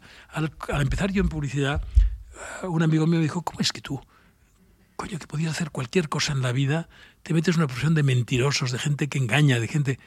Dije, pues mira, yo no, no solo no engañaré a los consumidores, sino tampoco engañaré nunca a mis clientes, en nada. Y además me lo propongo en firme y lo voy a hacer. Y lo hice. Un día, el, el presidente de Banca Catalana me citó en su despacho. Y, yo llegué diez minutos tarde. Y, al llegar, él me excusó. Me dijo, hoy es que hoy el tráfico estaba fatal. Y le dije, no, no, el tráfico estaba normal. Es que yo he salido tarde del despacho. Y le dice a sus directores, ¿ves lo que me gusta de Luis Bassat? Que no te miente ni para ponerte una excusa de tráfico. ¿no? Y me auto-obligué, cuando empecé a hacer publicidad, eh, a, nunca decir una mentira. No, yo puedo callarme, puedo no decir algo, si, si creo que no debo decirlo. Pero si digo algo, eso es verdad. Y esto va a misa. O sea, no, no, no acepto mentalmente, no acepto nada que, que pueda inducir al, engaño, a la, a la, a la, a la mentira. ¿no? ¿Y qué cuesta decir, he salido tarde, perdona? O sea, Sí, es, es, es, tanto más honesto que decir es que el tráfico, que no sé qué, he pinchado un neumático. No, no, di la verdad, que quedarás mucho mejor. ¿no? Te había excusado, tenías sí. posición para no aceptar la culpa, pero lo hiciste. No, no, hiciste, claro, es, es, culpa mía. No, no, dije, es culpa mía. He salido no, tarde. No, no, no, el tráfico no, he sido yo que he salido tarde. Sí, es, es, yo lo percibo que la sinceridad vende mucho y, y, no sé si es como una de esas verdades escondidas, pero cuando eres sincero, cuando yo te vendo el producto porque, porque creo realmente que es un buen producto. Y te escuché decir un día que un director creativo al que querías fichar uh, te dijo que no porque tenía, había adquirido un compromiso previo. Sí. Y, y, que cuando terminó ese compromiso tú luego ya vino y le fichaste encantado, ¿no? Hay esa, esa parte, ¿no? De la sinceridad, de nos gusta la gente que nos dice la verdad. Y no sé si es una idea contraintuitiva, creo que no, para mí es bastante intuitiva, pero mucha gente no, no entiende que el buen comercial, el buen vendedor, tiene que ser sincero. Sincero y honesto y, y aconsejar que no. Si creo honestamente que el cliente no necesita ese producto. Mira, mi, mi, uno de los éxitos de mi vida fue con un arquitecto, que era el padre de un arquitecto amigo mío, que me llamó para comprarme un, cuando yo estaba en la universidad todavía y, vendía, yo durante los cinco años de universidad vendí en cinco empresas diferentes. En aquel momento estaba vendiendo purificadores de agua. Y este arquitecto me llamó para comprar un purificador de agua para una casa que estaba haciendo en la Vía Augusta. Y me pidió un modelo que era absolutamente desproporcionado, o sea, no le hacía falta. Entonces, eh, bueno, le hice el presupuesto de lo que él me pedía, pero también le hice un presupuesto de un modelo inferior, que era más que suficiente para su casa. Y cuando fui a verle le dije, mire, señor Bonet, eh, este es el modelo adecuado a la casa donde usted que, que, usted está terminando. Es más que suficiente para purificar el agua, aunque todos los vecinos estén abriendo el grifo prácticamente todo el día y toda la noche. ¿no? Es decir, no, el otro es excesivo, no hace falta. Con este eh, ustedes estarán perfectamente bien. Al cabo de unos años me compró este, este purificador y al cabo de unos años su yerno montaba una empresa de quemadores de fuel oil para calefacciones y buscaba un jefe de ventas. Y su suegro le dijo, mira, de todos los vendedores que me han visitado en mi vida, hay uno que me pareció extraordinario por lo sincero y lo honesto que era, que era Luis Basat, que me vendió una cosa con la que ganaba menos dinero, porque era un aparato más pequeño y más barato, pero que era suficiente para mí. Yo lo contrataría. Y me contrató. Y fue mi primer trabajo con sueldo, porque hasta entonces solo había ganado comisiones sobre lo que vendía. ¿no? Y, y me casé. O sea, eso fue en el año 65. Y gracias a ese trabajo que conseguí, gracias a haber sido honesto con ese arquitecto, que su yerno me contratara, conseguí mi primer trabajo donde me pagaban 20.000 pesetas al mes y me permitió uh, casarme. Entonces, lo, de la verdad es, es importantísimo, pero la verdad es importantísimo también en publicidad. No solo no engañar a tu cliente, sino no engañar a los consumidores. En una ocasión me vine a ver un cliente con un producto que yo, la verdad es que no acaba de entender muy bien qué, qué, qué era y qué, y qué ventajas tenía. ¿no? Y al final dije, miren, vamos a resumir. El producto es igual, mejor o peor que los de su competencia. Es un poquito peor porque ellos llevan ya años en el mercado, pero yo lo estoy perfeccionando y, y dentro de un tiempo conseguiré igualar a los de la competencia. Digo, estupendo. ¿Lo podemos vender más barato que los de su competencia? Me dijo, no, ellos ya tienen la maquinaria amortizada, lo tenemos que vender un poquito más caro. O sea, ¿usted quiere que yo venda un producto peor que los de la competencia? Un poco más caro. Digo, sí, por eso vengo a una buena agencia. Dije, es que yo esto no lo sé hacer. O sea, yo no soy capaz de engañar al consumidor y decirle que compro un producto peor y más caro que los de la competencia. No, yo no lo sé hacer.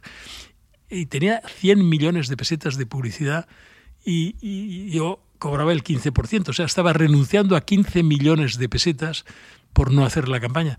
Y oiga, invierta estos 100 millones en diseñar mejor el producto.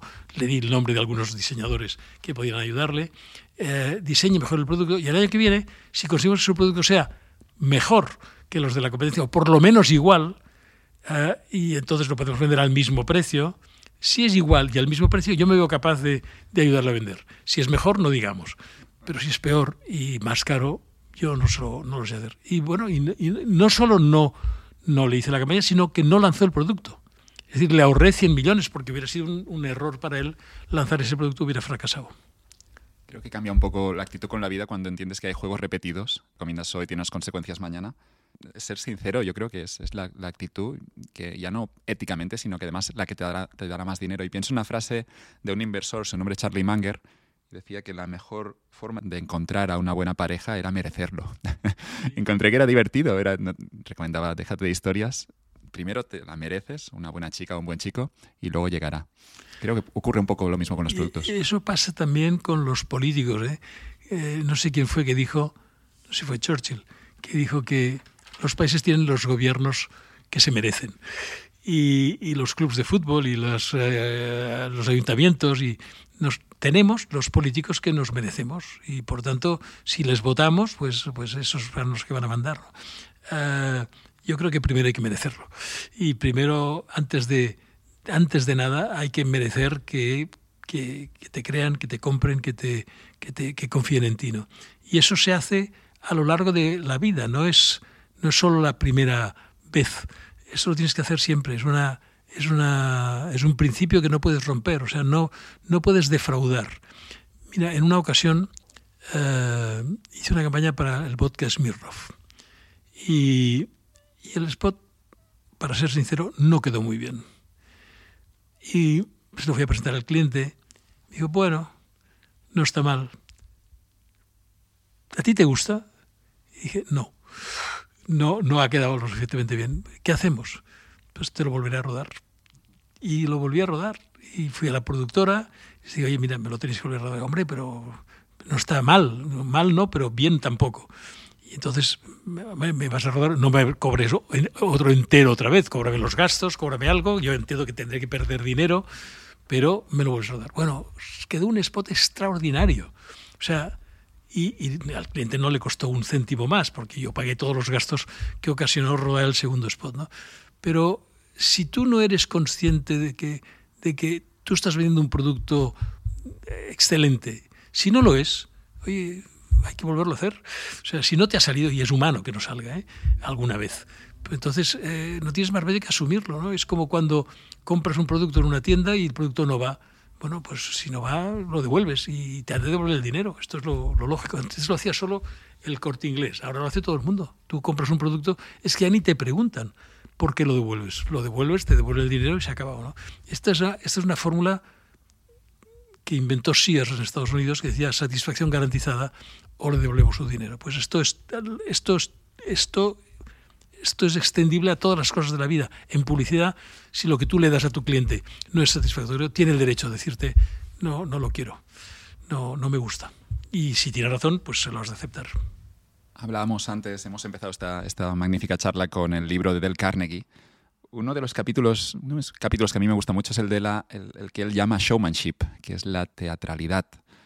Y, y, justo en otro libro un poco similar al de Del Carnegie, que se llama What They Don't Teach You at Harvard Business School, sí, lo que no te enseñan, de McCormack. Lo, he leído también, lo he leído también. Es genial ese libro, de, de un hombre también con alguna parecido con sí, Del Carnegie, sí. hecho a sí mismo, empieza una industria de cero en representación de deportistas. Y lo que ocurre con la teatralidad como argumento de venta, yo creo que, yo lo he visto al menos, lo he visto con buenos profesores, hacen un poco de show, hacen un poco el juego. Y cuenta un ejemplo en ese libro eh, McCormack que dice que quería vender a los de Rolex que se fueran a Wimbledon. Eh, eso era en los años 80 cuando no tenían claro si asociarse, aunque fuera Wimbledon, un, con todo el tema deportivo. Y cuenta lo siguiente McCormack. Durante años había intentado convencer al jefe de Rolex de construir un reloj en la pista central de Wimbledon. Él sentía que era una pérdida de, de dinero comparando esa sponsorización con el cronometraje de eventos deportivos que hacían marcas inferiores como Seiko o Timex. Sabía que mi única opción pasaba por llevarlo allí. Sentado en la Royal Box, bebiendo té y mirando el partido, pude ver cómo incorporaba la idea. La vieja elegancia de la Center Court, la emoción del tenis, la belleza y el encanto de un torneo especial. Cuando terminó el match, me dijo, esto es Rolex. Se dio cuenta, solo entrar en la Center Court, creo que vio claro que esa atmósfera era para Rolex, pero tuvo que llevarlo allí. Es tuvo esto, que jugar cuando ahora se dice que las marcas tienen que tener un relato, eso es el relato. El relato de Rolex está en Wimbledon. Y el, el relato que le hizo uh, para convencerle de que Rolex estuviera ahí fue llevarle a ver el relato que podía haber alrededor de su marca Rolex. Y él entendió que ese relato encajaba perfectamente. No lo convenció en la oficina en Suiza. No, no, no, claro. no lo consiguió. Claro, claro. Es que lo hizo muy bien. O sea, hizo exactamente lo que tenía que hacer. Um, es como cuando llevas a alguien al campo del Barça o al campo del Madrid y, y justifica el dinero que cuesta poner unas vallas en este sitio, una publicidad estática, una publicidad electrónica alrededor del campo, no solo porque lo ven los mil, mi, miles de personas en el campo, cientos de miles, bueno, algún centenar de, un centenar de miles de personas en el campo o millones por televisión, es que es el ambiente que se crea con esa marca. Cuando una marca patrocina a un club deportivo, uh, no es solo el número de personas que te ven, es la emoción que uno siente al ver a sus ídolos jugando bajo esa marca, ¿no? Y por tanto tiene un valor añadido. Es decir, no patrocinar a, a Messi no es solo uh, el que te vean X millones de personas, es cómo, cómo le va a tu marca tener asociado su nombre al de, al de un jugador como Messi, considerado el mejor jugador del mundo. Hubo mucho de showmanship, de teatralidad en cómo se encendió el pebetero en los Juegos Olímpicos. Sí. Con un riesgo, que eso también lo lleva el, la teatralidad, puede salir mal. Te quería Mira, preguntar si cómo, cómo, dormiste los, los días antes, porque yo no habría dormido. Sí, sí, dormí bien. Porque en, el, en, el, en la preparación de estos Juegos contamos con opiniones de, de expertos de todo tipo, ¿no? Y un, un especialista del mundo del espectáculo me dijo una frase que me hizo pensar mucho. Me dijo, piensa que en el mundo del espectáculo, si no hay riesgo, no hay emoción. Y me puso el ejemplo de los acróbatas.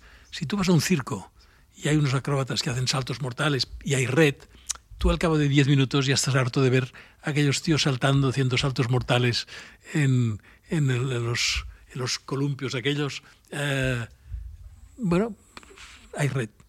Si el espectáculo se hace sin red, amigo mío, tú estás agarrado a los brazos de tu sillón y cada salto mortal que hacen uno desde un, trampolín de aquellos a otro, eh, estás angustiado pensando que si se cae se mata. Esta es la gran diferencia entre un, mismo espectáculo con emoción o sin emoción. Entonces, eh, tenía que haber emoción en los Juegos Olímpicos de Barcelona. Y la pensamos de muchas maneras diferentes, con la música, con todo. Pero además, lo de la flecha, que no fue idea mía, eh, fue idea de un, arquitecto, a mí me pareció brillante la idea, pero brillante. También dije, pero no la probaré si no veo yo que el arquero tira mil veces la flecha y acierta mil veces. Es decir, no quiero un 100% de seguridad, quiero un mil por mil de seguridad. ¿no? Luego no pudo tirar mil veces, pero tiró muchísimas. Y al principio no iba, ¿eh? al principio la flecha no llegaba al pebetero. Ensayábamos en un, en, un campo de tiro al arco que hay alrededor del, del eh, castillo de Montjuic.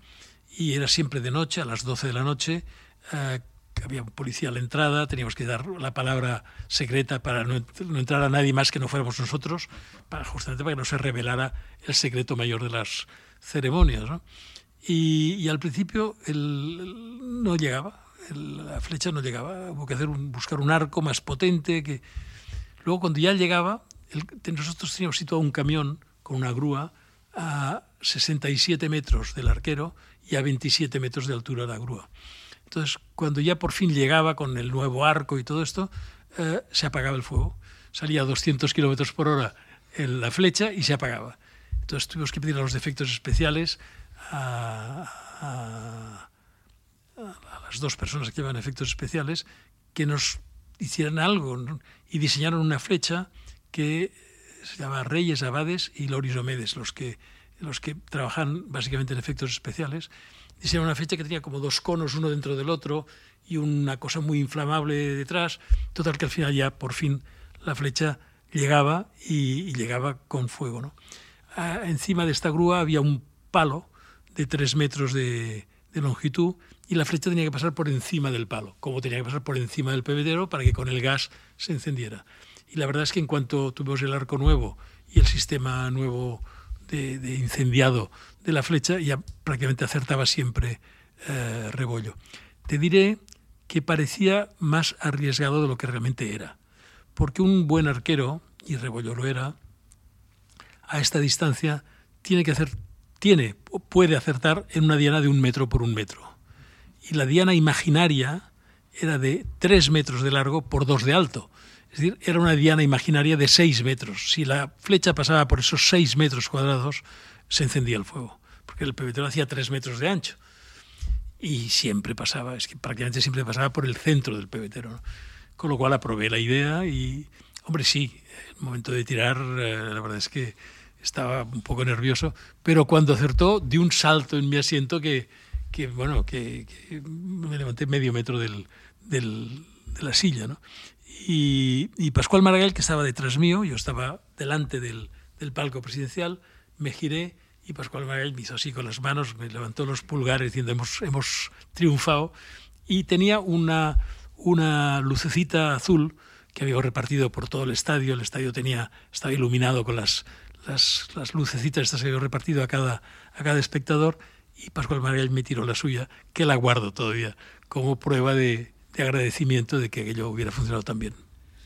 Me gusta en, tu actitud, Luis, la capacidad de que cuando hay problemas vamos a pensar cómo resolverlos, ¿no? Y también en este caso de los Juegos Olímpicos, la ceremonia de inauguración del estadio unos años antes había sido un completo desastre por un diluvio.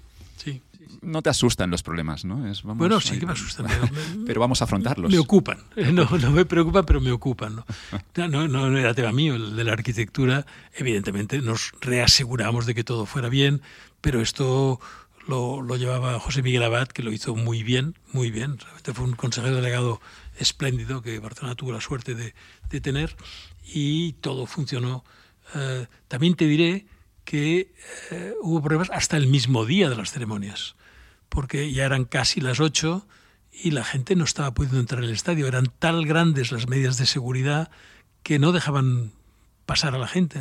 Entonces yo llamé a José Miguel Abad y dije, José Miguel, haz algo con la policía porque es que, es que no, no está pudiendo entrar la gente en el estadio y a las ocho en punto empezamos. O sea, sí o sí. Y, él habló con la policía diciendo, oiga, mm, dejen las de seguridad un poquito al lado, pero es que la gente tiene que estar dentro a las 8 de la tarde. Y la gente estuvo sentada en su sitio a las 8 de la tarde. Problemas siempre hay, en todas las cosas de la vida. Pero bueno, hay que afrontarlos y resolverlos. El otro día hablábamos de los problemas que tiene el Barça en este momento. Y yo escribí un artículo en La Vanguardia que decía textualmente en el artículo que cuando una empresa o una institución tiene un problema, hacer dos cosas. La primera, tiene que resolverlo. Y la segunda, tiene que ahogar la mala noticia en buenas noticias. Es decir, cuando tú tienes un problema en una empresa, eh, primero lo has de resolver. Y luego has de dar tan una suma tan grande de buenas noticias alrededor que la gente acabe olvidando el problema. Mira, eh, Perrier en Francia tuvo un problema grave. Éramos su agencia de publicidad. Y se encontraron cristalitos en tres botellas de Perrier que cuando la gente se las bebió se tragó los cristalitos. Afortunadamente no pasó nada grave, pero hubiera podido pasar. Eh, evidentemente el presidente de Perrier nos consultó qué hacemos y dijimos, bueno, lo primero eh, hay que resolver el problema. No sabíamos cómo, pero el presidente de Perrier fue lo suficientemente inteligente para retirar todas las botellas de Perrier del mercado en, los siguientes días. O sea, retiró millones y millones de botellas que se fueron a, a, contenedores, digamos, ¿no? Se, se, se, tiraron por el riesgo de que pudiera haber alguna más con cristalitos. Y el mercado estuvo desabastecido de agua Perrier como 15 días. Y al cabo de 15 días volvió a haber agua Perrier en el mercado. ¿Qué hemos hecho? Pues hemos retirado toda agua Perrier. Usted no encontrará agua Perrier en el mercado durante unos días, pero para reasegurarnos de que ninguna botella más pueda tener este problema para resolver el problema. La gente continuó bebiendo agua Perrier con toda la confianza del mundo, quizá con más todavía, porque vieron que cuando Perrier tenía un problema, eh, Perrier lo solucionaba. Y lo solucionó. Eh, los problemas en las empresas se llama gabinetes de crisis, ¿no? Hay que hacer este tipo de cosas. Pero la primera de todas, hay que arreglar el problema. Hay que decir la verdad, ¿no? Porque el problema de mentir siempre he visto que es como que luego tienes que acordarte de esa mentira. Sí, sí. Y, y con este caso yo creo que es, parecido un poco a uno que había escuchado con el iPhone. También el iPhone 4 salió y justo a los pocos días se dieron cuenta que tenía problemas de cobertura. Y aquí las buenas empresas y los buenos publicistas lo que hacen es entender que vamos a asumir la pérdida, vamos a retirar todo lo que no está funcionando, porque es que la alternativa es mucho peor, que podemos perder nuestra reputación, que vale mucho. Sí, sí, así es. Eh, no, no hay nada peor en una empresa que perder la reputación. Eh, que cuesta años ganar y se puede perder en un día o en unos días. Mira, el agua de Solares era un agua maravillosa española, líder en el mercado de las aguas buenas, tuvo un problema y desapareció, pero desapareció del mercado, desapareció. Es decir, el agua que se servía en los mejores restaurantes. Bueno, eh, esto pasa con las cosas. Nestlé estuvo a punto de perder su reputación cuando eh, se vio que en África habían vendido eh, una leche maternal para bebés que no era la más adecuada. Bueno, pues lo mismo. O sea, si no retiras el producto del mercado inmediatamente y lo sustituyes por un producto en condiciones, bueno, se te va tu marca a hacer gárgaras. Y eso vale mucho más que, que todo el dinero que cuesta retirar un producto del mercado me gustaría regresar al, libro de Del Carnegie. A mí me gustan los capítulos porque, porque Del Carnegie te cuenta sus historias, cómo, cómo él lo ha implementado, qué es lo que le ha funcionado.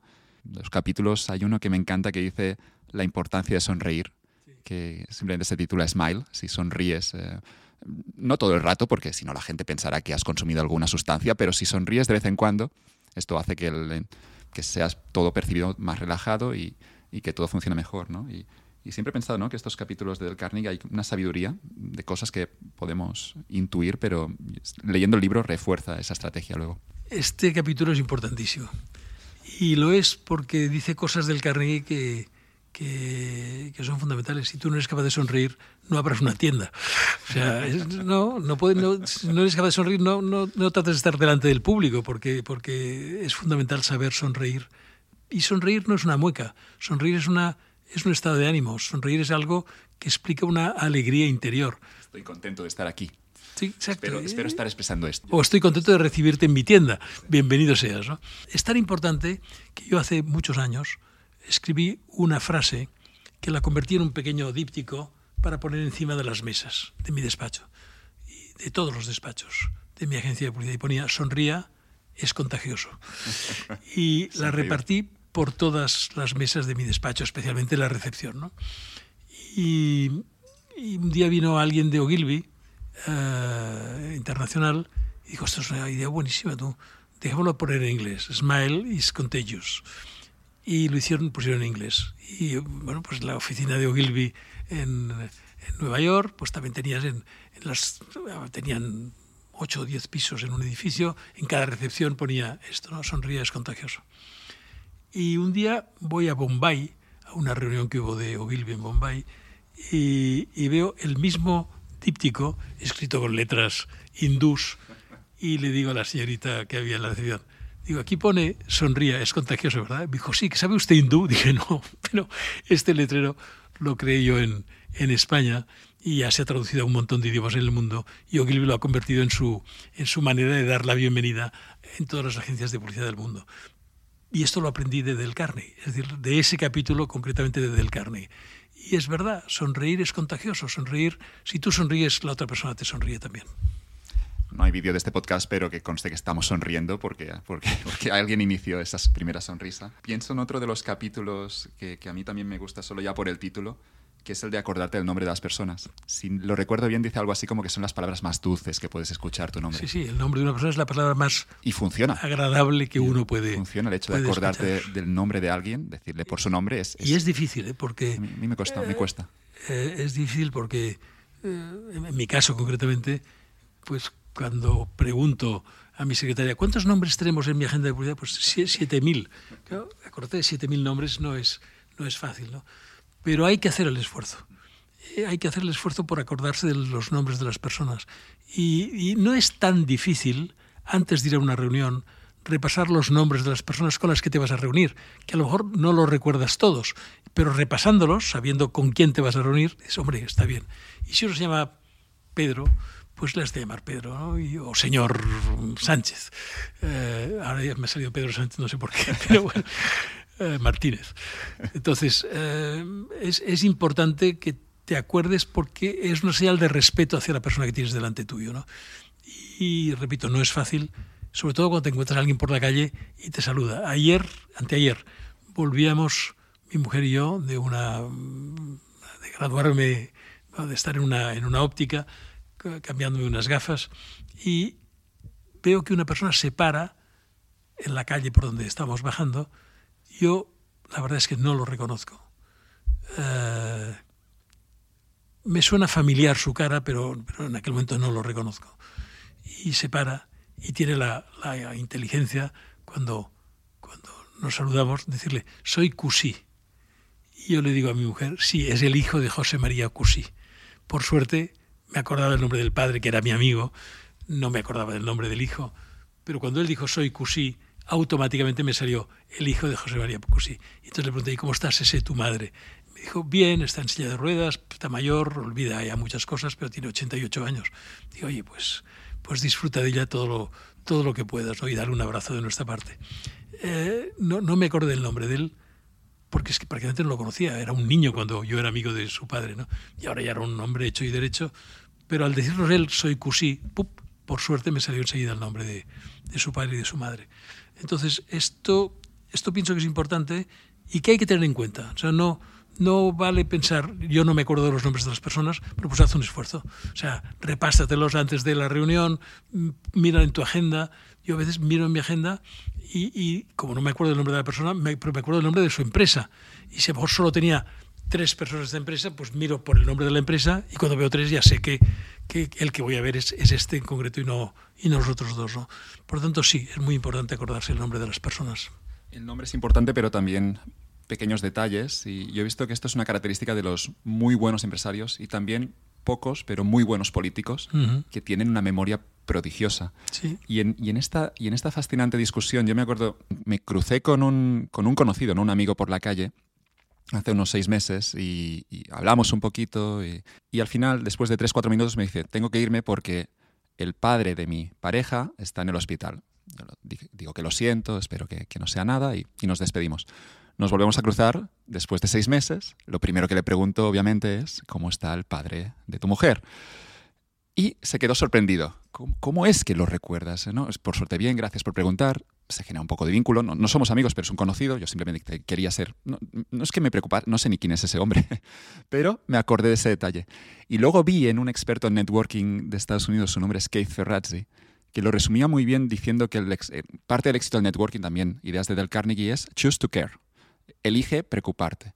Y cuando eliges preocuparte, automáticamente te vas a acordar de algunas cosas o de muchas cosas. Y el momento que te preocupas un poco por, por eso que te han dicho, puedes generar ya ese vínculo. ¿no? Y yo, no considero que sea una persona que tenga mucha memoria, pero es verdad que cuando haces ese choose to care, luego me, acuerdo automáticamente. Es decir, que no hago ni el esfuerzo. Es, es bonito. El mismo que Ferrazzi luego dirá presentarte desde la vulnerabilidad.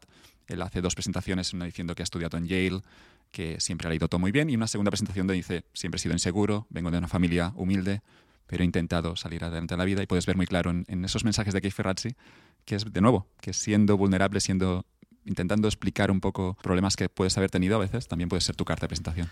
Yo escribí hace muchos años un artículo que se titulaba Los defectos del producto. Y si tú explicas en tu publicidad algún defecto de tu producto, eh, automáticamente la gente creerá cuando digas alguna virtud o alguna cualidad si solo hablas de las cualidades de tu producto, eh, la gente pensará, entre comillas, esto es publicidad. ¿no? Lo mismo pasa con las personas. Si tú en tu presentación solo dices, solo dices eh, los éxitos que tú has conseguido, eh, bueno, pues es un poquito feo, ¿no? Cuando a mí me piden que hable algo de mi vida, siempre digo que no pude acabar la carrera de económicas, que empecé a trabajar y ya no, no me dio tiempo de acabar la carrera de económicas. Luego hice, por suerte, un posgrado en la Escuela de Ingenieros que me permitió aprender lo que yo de verdad quería ser, que era publicidad, ¿no? Pero, o, el mundo de la empresa, marketing, publicidad, etc. Pero si solo hablas de tus éxitos, eh, no, no. Yo creo que las buenas presentaciones son donde mencionas también algún fracaso en, en tu vida, ¿no? Como el que yo considero que fue un cierto fracaso no poder acabar la carrera de económicas, pero bueno, no pude, tuve que escoger y decidí no acabar la carrera y seguir trabajando y poderme casar y hacer todo lo que yo quería hacer. Hombre, ¿me hubiera gustado más acabar la carrera? Sí, sí, la verdad es que sí, pero entre lo que escogí, me quedo con lo que escogí. Le preguntaron a Tarantino que dónde aprendió a hacer estas películas magníficas que él hace. ¿Y en qué escuela? ¿En qué escuela estudió? Y él dijo que no, en ninguna escuela. él iba al cine, decía. Es un poco lo mismo con, tu carrera, Luis. Aprendiste a hacer publicidad, vendiendo, observando. Sí, sí. No había carrera de publicidad entonces. No existía la carrera. En, el posgrado este, el profesor, que era Eduardo Criado, el que luego trajo los cursos del Carnegie a España, me dio una lista de 17 libros, los 17 libros que había de publicidad entonces. Y los leí todos en ese curso. O sea, leí los 17 libros en ese curso y, por descontado, el que me entusiasmó fue Confesiones de un publicitario de David Ogilvy. Por eso enseguida pensé que yo a la larga me querría asociar con él. ¿no? Pero también leí el libro de Pierre Martineau, que era una maravilla, hablaba de publicidad emocional, el de Rosser Reeves, que hablaba de publicidad racional, de la única proposición de venta. Los leí todos y, y empecé aprendiendo. Y la verdad es que no he dejado de leer en toda mi vida. O sea, continuamente he seguido leyendo cosas acerca del mundo de la comunicación.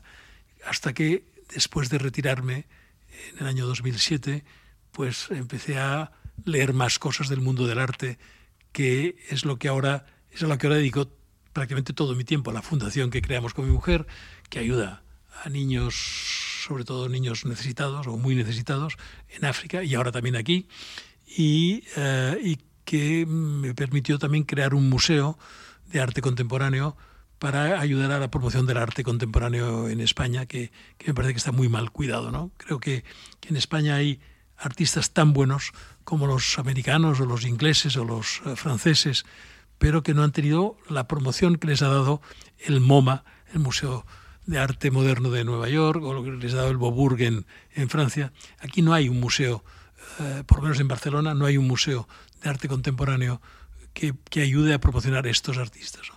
Y bueno, pues muy modestamente, pero lo estoy intentando hacer yo desde esta colección privada que tenemos eh, y que mostramos en la Nau Gaudí de Mataró.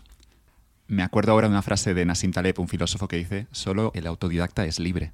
Y creo que tiene Mm. parte de razón. El que, el que lee por curiosidad es el que estará mejor protegido en, este, Claro. en esta economía tan incierta. Sí, sí, es cierto. Pero si uno puede además estudiar una carrera, mejor. Es decir, que si hubiera existido la carrera, yo con toda seguridad la hubiera, la hubiera estudiado. Estuve incluso a punto, cuando ya trabajaba, de estudiar psicología, porque me parecía que la psicología era fundamental para, para, la, para mi trabajo.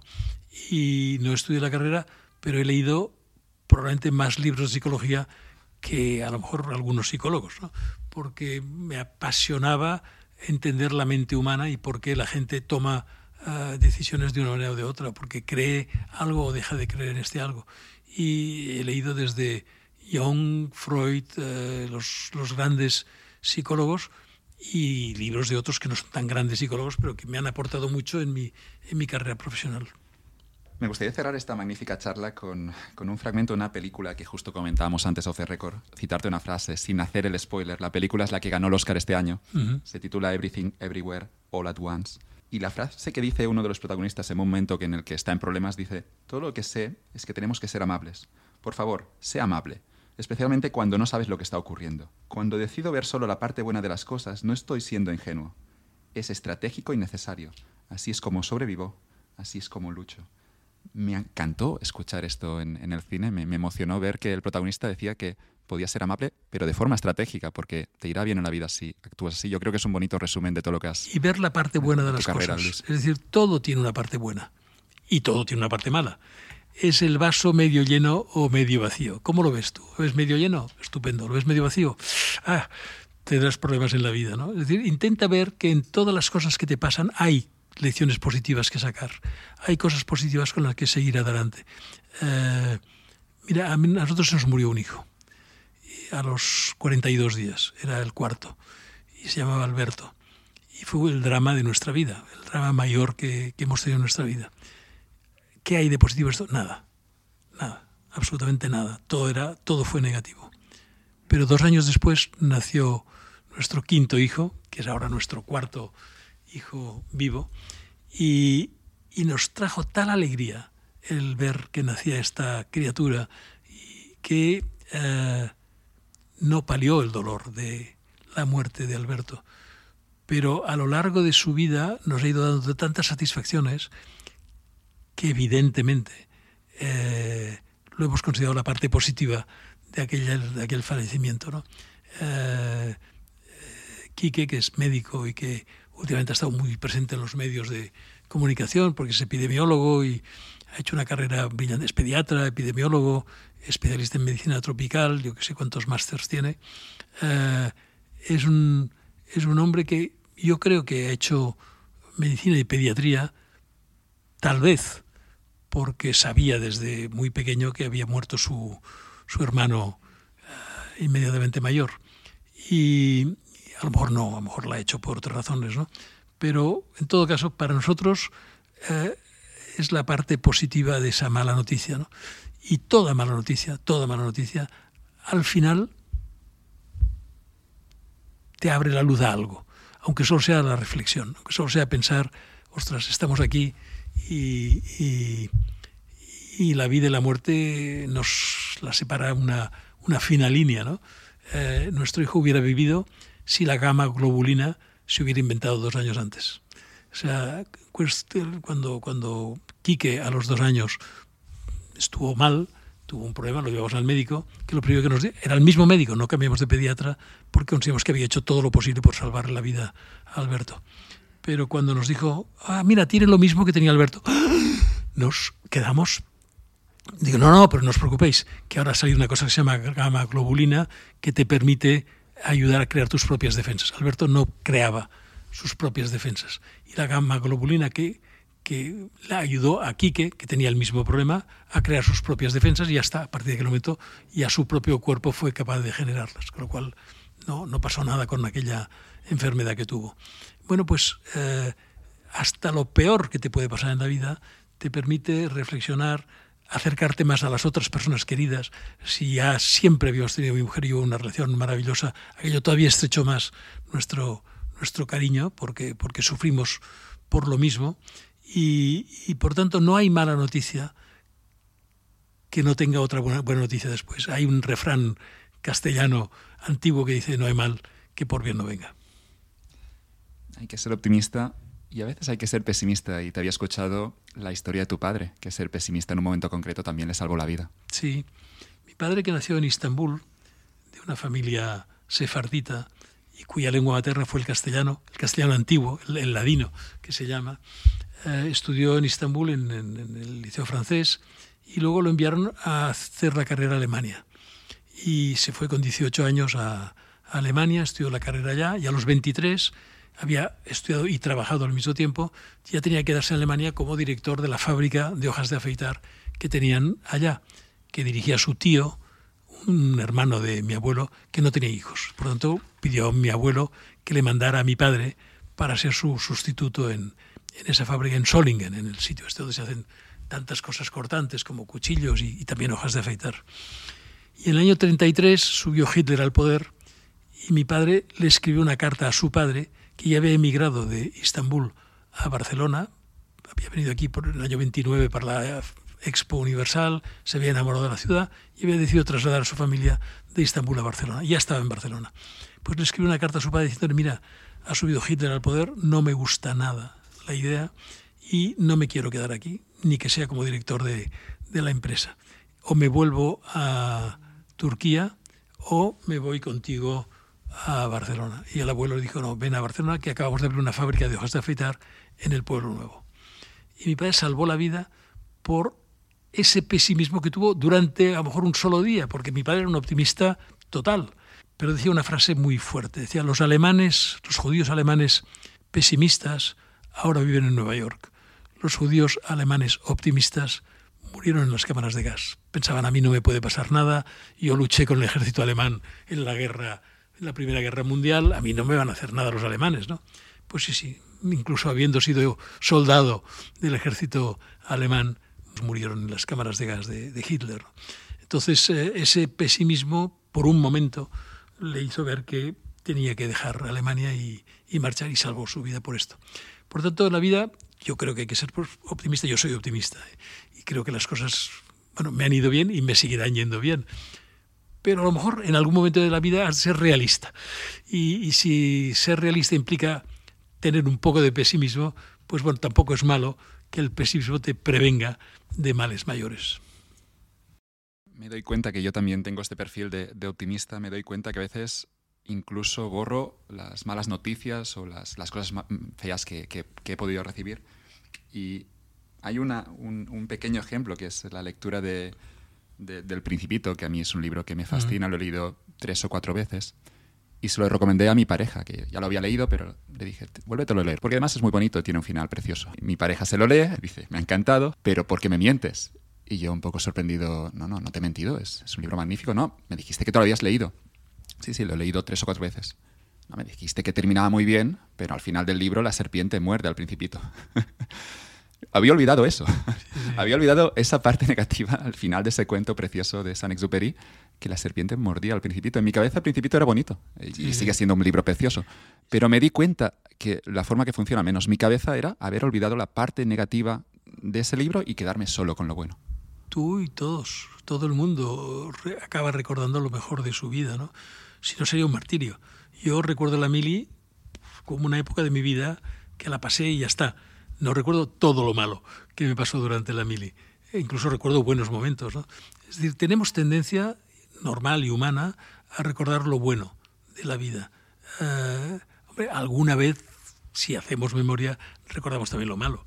Yo acabo de escribir un, nuevo libro, el último seguramente de los que he escrito, he escrito siete y este sea el octavo y creo que el último, eh, porque me he pasado mucho tiempo escribiéndolo y tiene 600 páginas, o sea que será un libro grande.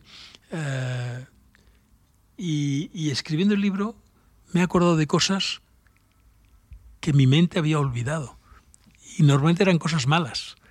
Eh, por ejemplo, cuando escribo lo de la muerte de nuestro hijo, eh, si tú me hubieras preguntado un día, ¿cómo se llama el médico, el catedrático con el que hiciste la consulta de médicos?